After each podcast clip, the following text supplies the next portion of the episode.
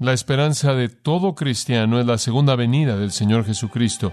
Somos aquellos que aman su manifestación. Somos aquellos que esperamos esa esperanza bienaventurada y la manifestación gloriosa del gran Dios y nuestro Salvador, el Señor Jesucristo.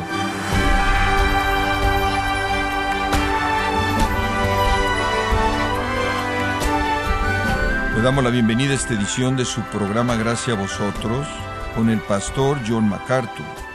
Cuando un tornado se acerca, el cielo se torna oscuro, casi verdoso, granizo en lugar de lluvia, el viento se calma, el aire se aquieta y se escucha un fuerte rugido. Las señales de un tornado son obvias. Pero ¿qué tan claras serán las señales de que el regreso de Cristo está a punto de ocurrir? El día de hoy, John MacArthur le mostrará cómo prestar atención a las señales de la segunda venida de Cristo en la serie que hemos titulado Jesús viene, aquí en gracia a vosotros. Mateo 24, comenzando en el versículo 32. De la higuera aprended la parábola, cuando ya su rama está tierna y brotan las hojas, sabéis que el verano está cerca. Así también vosotros, cuando veáis todas estas cosas, conoced que está cerca a las puertas. De cierto os digo que no pasará esta generación hasta que todo esto acontezca. El cielo y la tierra pasarán, pero mis palabras no pasarán. La esperanza de todo cristiano es la segunda venida del Señor Jesucristo. La Biblia dice que somos aquellos que aman su manifestación, somos aquellos que esperamos esa esperanza bienaventurada y la manifestación gloriosa del gran Dios y nuestro Salvador, el Señor Jesucristo. Somos aquellos que estamos esperando, Pablo dice, la gloria que será manifestada en nosotros. Estamos esperando la manifestación de los hijos de Dios, la liberación gloriosa de los hijos de Dios. Estamos esperando la redención del cuerpo. Somos aquellos, dice el Nuevo Testamento, que esperamos la venida de nuestro Señor Jesucristo, el día cuando los santos juzgarán al mundo, cuando todos seremos cambiados, cuando la muerte será derrotada para siempre junto con el pecado, y entraremos en la presencia de Cristo, como Pablo dice, como una virgen pura presentada a un novio. Anhelamos el día cuando estaremos ausentes del cuerpo y presentes al Señor, el día cuando Él aparezca y seremos como Él, porque le veremos como Él es. El tema de la segunda venida llena el Nuevo Testamento. Es la gran realidad que espera todo cristiano. Miramos hacia atrás a la cruz, en donde nuestras almas fueron redimidas. Vemos hacia adelante a la segunda venida, cuando nuestros cuerpos serán redimidos y entraremos en la plenitud de nuestra salvación. Y como cristianos anhelamos el día cuando Jesús venga, porque es el día cuando Satanás será derrotado. Es en ese día cuando la maldición será levantada. Es en ese día cuando los santos serán glorificados, que Cristo será adorado, que la creación será liberada y que el pecado y la muerte serán eliminados.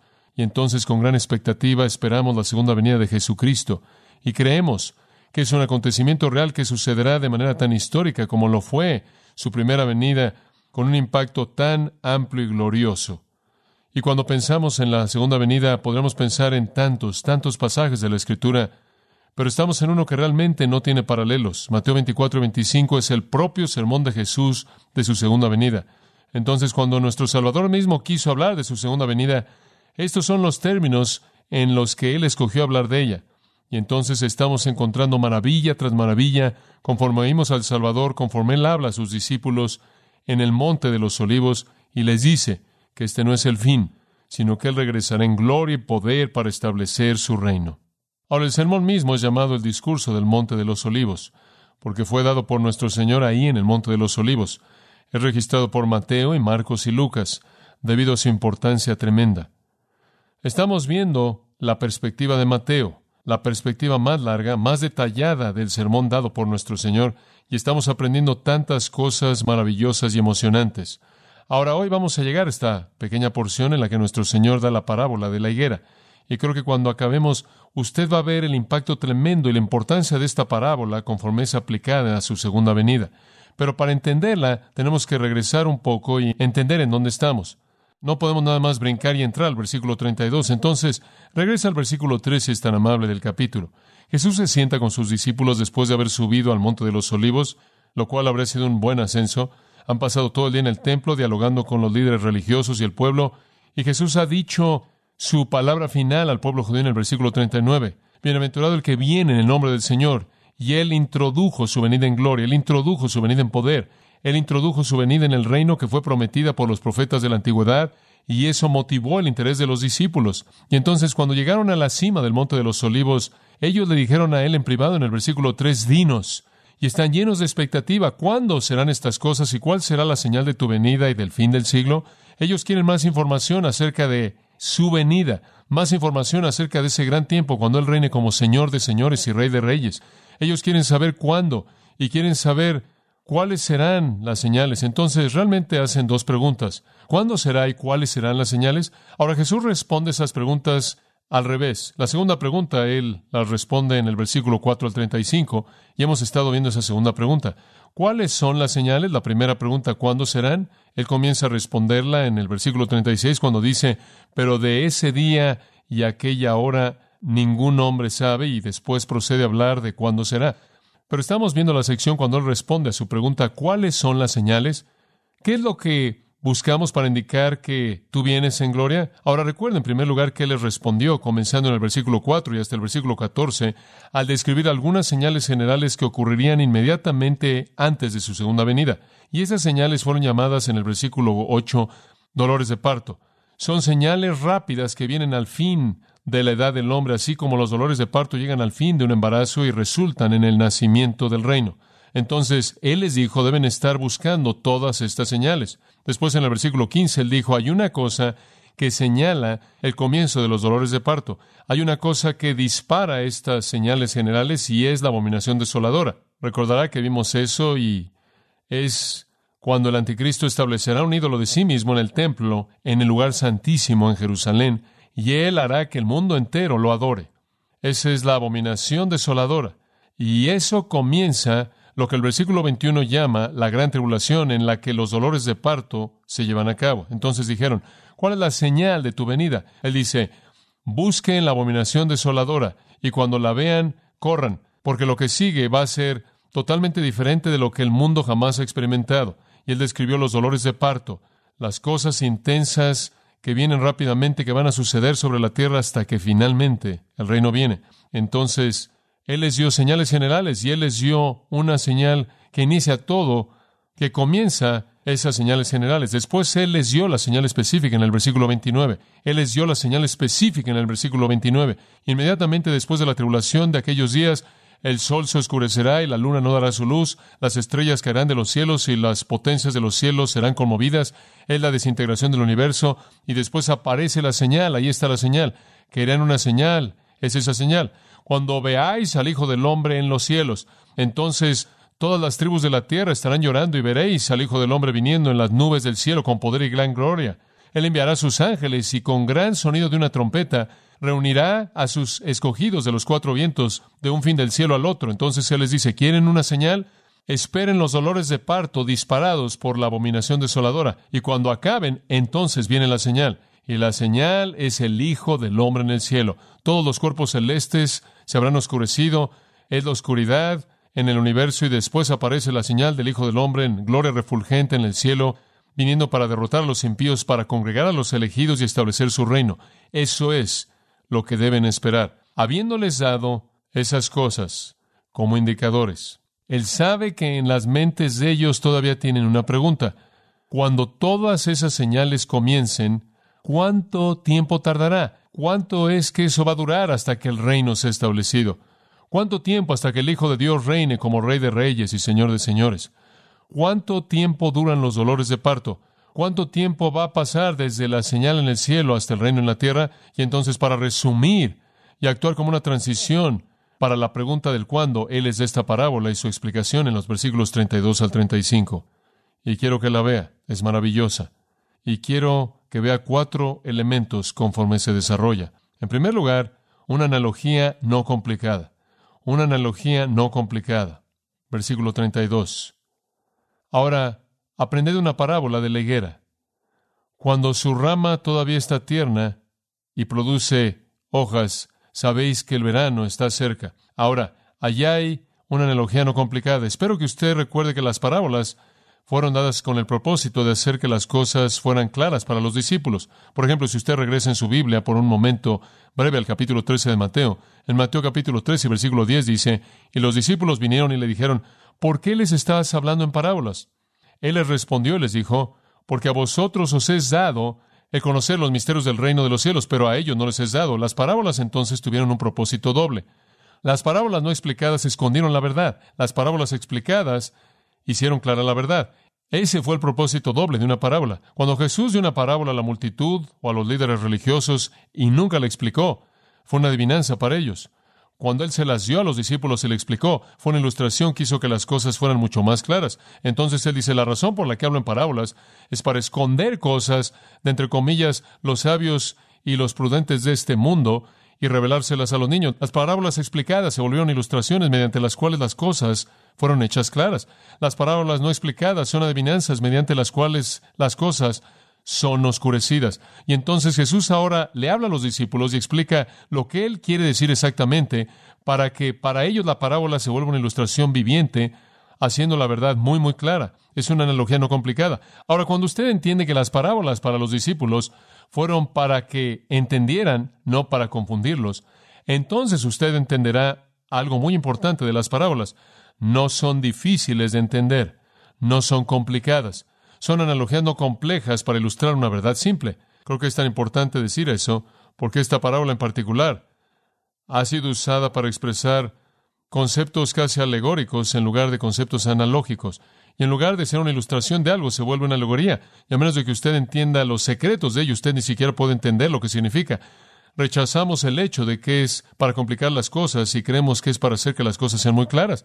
Entonces es una analogía simple, natural, que deben entender. Es una analogía de una higuera, lo cual ellos habrían entendido fácilmente. El lugar estaba cubierto de higueras. De hecho, en este día mismo, en la mañana, según el capítulo 21, versículos 18 al 22, Jesús ya les había dado una lección a partir de una higuera, ¿no es cierto? Usted recuerda que él encontró una higuera con hojas y sin fruto y él les enseñó lecciones acerca de la esterilidad y lecciones acerca de la oración a partir de esa higuera. Él no fue el primer maestro que usó una higuera. Usted puede regresar al libro de jueces y encontrará en el libro de los jueces, en el capítulo 9, versículos 10 y 11, que ahí Jotam usa una higuera.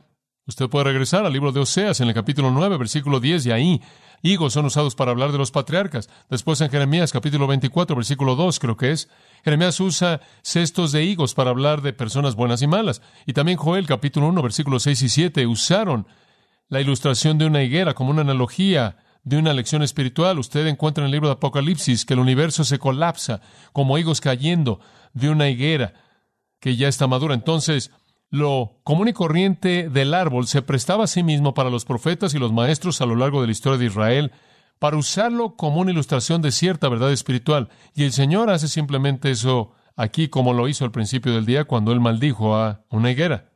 Entonces, fue una ayuda de enseñanza común. Ahora, nuestro Señor quiere que ellos entiendan lo que Él dice. Observe la palabra aprended. Él dice aprendan una parábola. En otras palabras, no solo escuchen, sino entiendan el mensaje. Y Él usa la palabra manzano, la cual básicamente significa aprender verdaderamente o genuinamente de tal manera que da lugar a un hábito. Es aprender algo profundamente, minuciosamente. Es usado inclusive para expresar la idea de adquirir un hábito. Entiendan el mensaje, que entre en profundidad en ustedes Pablo usa el mismo verbo, por ejemplo, en Filipenses 4:11, en donde él dice, he aprendido, sea cualquiera mi situación, estar contento.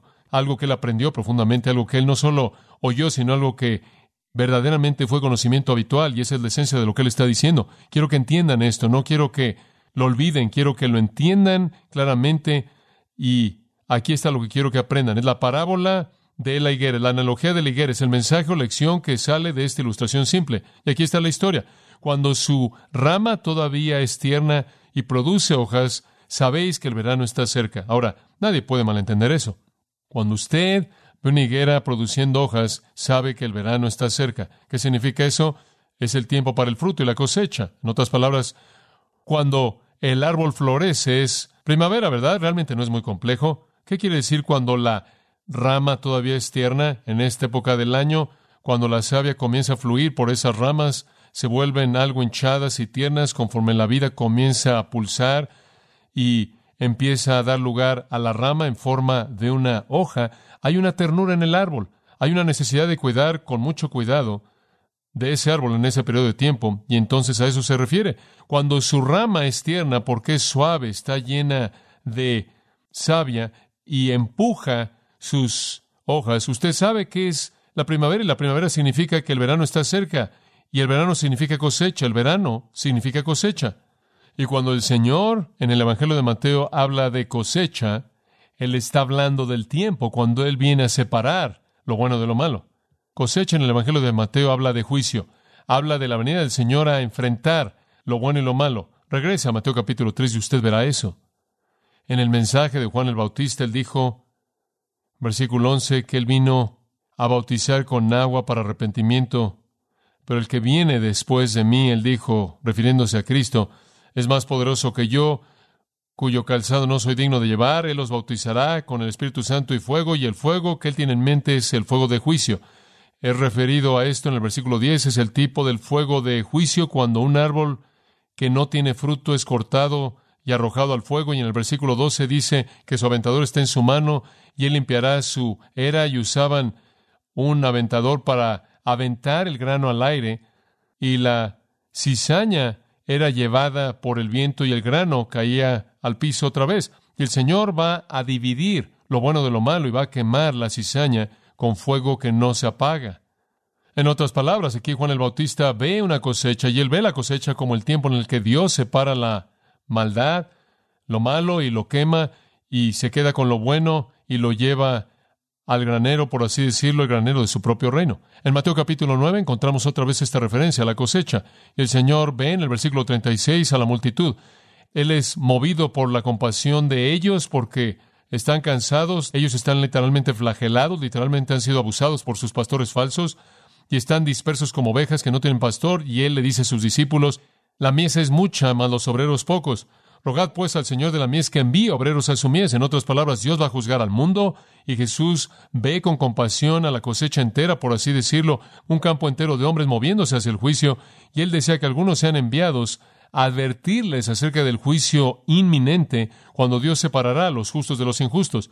En Mateo 13, observe también el versículo 30, y aquí es dada la parábola del trigo y la cizaña, y él dice en el versículo 30 que el trigo y la cizaña se les permite crecer juntos hasta la cosecha, y en el tiempo de la cosecha diré a los segadores, recojan primero la cizaña y amárrenla para quemarla, y recojan el trigo para mi granero. Y de nuevo la cosecha es vista como un tiempo de distinción, un tiempo para distinguir, un tiempo de juicio, y un tiempo para quemar por parte de aquellos que son malos recompensa por parte de aquellos que son buenos. Por cierto, eso es explicado en el versículo 40. La cizaña es recogida y quemada en el fuego, así será en el fin del siglo, versículo 41. El Hijo del Hombre enviará a sus ángeles, recogerán de su reino todas las cosas que tropiezan y aquellos que hacen iniquidad y los arrojarán a un horno de fuego. Ahí será el lloro y el crujir de dientes. Ahora, en todos esos incidentes en el Evangelio de Mateo, en donde usted ve una cosecha, es un tiempo de recompensar aquello que es bueno y quemar y castigar aquello que es malo. Entonces lo que el Señor está diciendo es muy simple en esta analogía no complicada. Cuando vean las hojas saliendo en la primavera, saben que la llegada del verano se acerca y pronto habrá una cosecha. Y debido a que ellos percibirían la cosecha como la segunda venida, la venida del juicio de Dios, fácilmente entenderían la intención de lo que el Señor está diciendo. Entonces, la analogía no complicada lleva, en segundo lugar, a una aplicación inequívoca. Una aplicación inequívoca, versículo 33. Así también vosotros, él dice, cuando veáis todas estas cosas, sabed que está cerca, a la puerta. Ahora, al decir, así también vosotros, él une la parábola o la analogía a la aplicación. Cuando vean todas estas cosas y alguien dice, ¿cuáles son todas estas cosas? Y la respuesta es todas estas cosas. Dice usted, ¿cuál es el antecedente de todas estas cosas? Bueno, es todas las cosas de las que él acaba de hablar. ¿Cuáles son todas esas cosas? Los dolores de parto en los versículos 4 al 14, la abominación desoladora del versículo 15, la necesidad de huir debido a la gran tribulación en los versículos 16 al 28. Entonces los dolores de parto, la señal del comienzo de los dolores de parto, las calamidades que vienen sobre la tierra, la confusión sutil de aquellos que claman el Mesías está aquí, el Mesías está allá, la corrupción pecaminosa, como un cadáver que va a ser comido por las aves y después la señal del Hijo del Hombre en el cielo, conforme el cielo se oscurece y el Hijo del Hombre aparece en toda su gloria. Todas estas cosas, Él dice, cuando vean todas estas cosas, es como el árbol que está produciendo hojas y saben que está cerca. Y alguien dice, ¿qué es? ¿Acaso Él no nos dice qué es? Sí lo hace. Y Lucas, al registrar el mismo discurso del Monte de los Olivos, fue específico, más específico que Mateo en este punto, y Lucas registra esto en el capítulo 21, versículo 31. Entonces, cuando veáis estas cosas sucediendo, sabed que el reino de Dios está cerca. Entonces pueden escribir en el margen de su Biblia que se refiere al reino de Dios. Ese es el reino de nuestro Señor y Salvador Jesucristo. Es el fin del día del hombre, es el comienzo del día de Dios. Sabed que el reino de Dios está cerca. El reino milenial de Apocalipsis capítulo 20, versículos 4 y 5 se tiene en mente aquí cuando Jesucristo reina con sus santos redimidos durante mil años sobre la tierra y Satanás está atado. El reino glorioso prometido a Israel cuando Israel regresará a su tierra y será preservada de todos sus enemigos y se volverán los siervos del Altísimo. Dios, el tiempo cuando los gentiles, diez a la vez, tomarán la túnica de un judío y el judío los llevará a Dios para que conozcan al Dios verdadero. Es el tiempo prometido por todos los profetas de la antigüedad, ese gran reino. Entonces lo que él está diciendo es cuando vean todas estas cosas, cuando vean todos los dolores de parto y todas las señales y la señal definitiva del Hijo del Hombre en el cielo, sepan que está cerca, tan cerca que está tocando la puerta, es la metáfora que es usada. Debe ser el fin mismo. Y después en el versículo 34 añadiendo una aplicación inequívoca. Él dice, de cierto os digo. Y eso es para enfatizar, para enfatizar la importancia y veracidad de la afirmación. Esta generación no pasará hasta que todas estas cosas sean cumplidas. Esta generación no pasará hasta que todas estas cosas sean cumplidas. Ahora la pregunta viene inmediatamente en este punto. ¿De qué generación está hablando él? ¿Qué generación no va a pasar? Bueno, pasar significa morir, llegar a un fin. La generación no llegará a un fin hasta que todas estas cosas sean cumplidas. ¿Qué generación?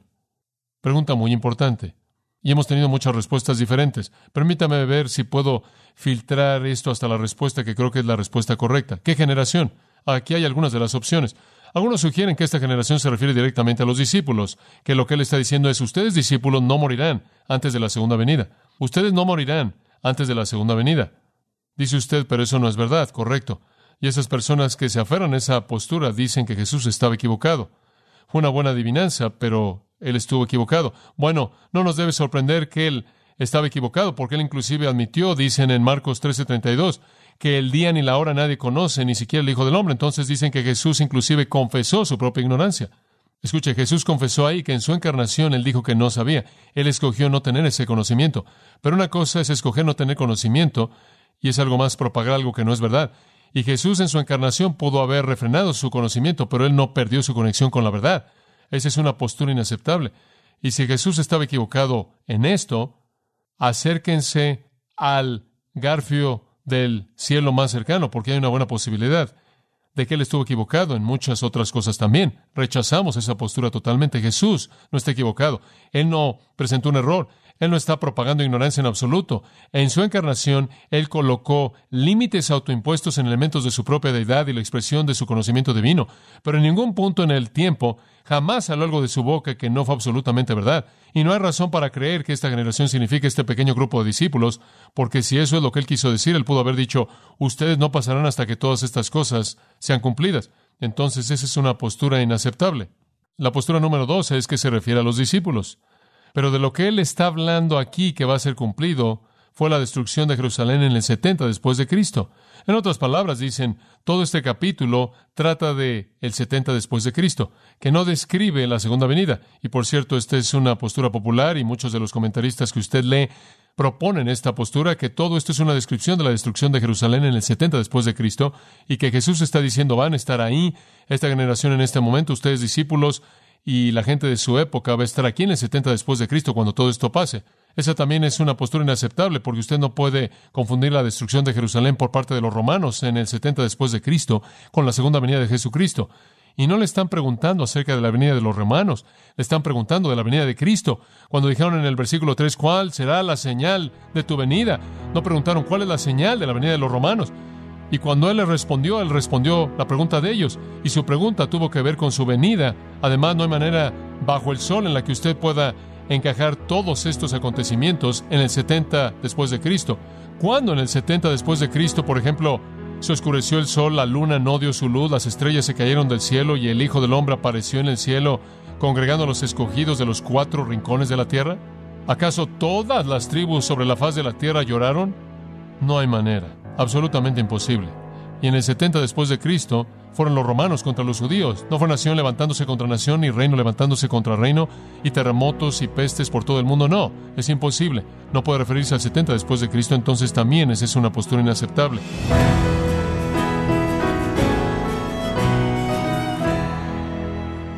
John MacArthur nos llevó a Mateo 24 para ayudarnos a entender y prestar atención a los signos de la segunda venida de Cristo, para que respondamos con sabiduría y prudencia y estemos preparados. Todo esto es parte de la serie Jesús viene, aquí en gracia a vosotros.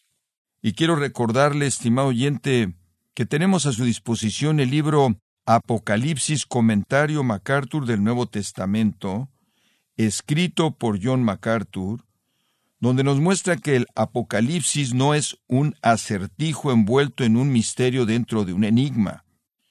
Puede adquirirlo en nuestra página en gracia.org o en su librería cristiana más cercana. Y también quiero recordarle que puede descargar todos los sermones de esta serie Jesús viene, así como todos aquellos que he escuchado en días, semanas o meses anteriores, animándole también a leer los artículos cristianos relevantes en nuestra sección de blogs en gracia.org. Si tiene alguna pregunta o desea conocer más de nuestro ministerio, como son todos los libros del pastor John MacArthur en español, o los sermones en CD que también usted puede adquirir, escríbanos y por favor mencione la estación de radio por medio de la cual usted nos escucha en gracia a vosotros. Es importante conocer no solo el país y ciudad de donde usted nos escucha, sino también la radio. Para quienes contactan nuestro ministerio por primera vez, pueden solicitar una copia del mensaje de promoción sin costo alguno, un mensaje por oyente únicamente. Si usted vive en los Estados Unidos o Puerto Rico, escríbanos a Gracia Vosotros, P.O. Box 4000, Panorama City, California, 91412. O puede escribirnos a través del siguiente correo electrónico radio arroba gracia Bueno, en nombre de John MacArthur y el personal de este organismo, queremos darle las gracias por su tiempo y sintonía y queremos pedirle que no deje de orar por este ministerio como también por la estación de radio por la cual usted nos escucha de lunes a viernes. Este es su amigo Miguel Contreras, invitándola a que sintonice nuestra próxima edición para que juntos continuemos desatando la verdad de Dios un versículo a la vez. No se lo pierda, aquí en Gracia a Vosotros.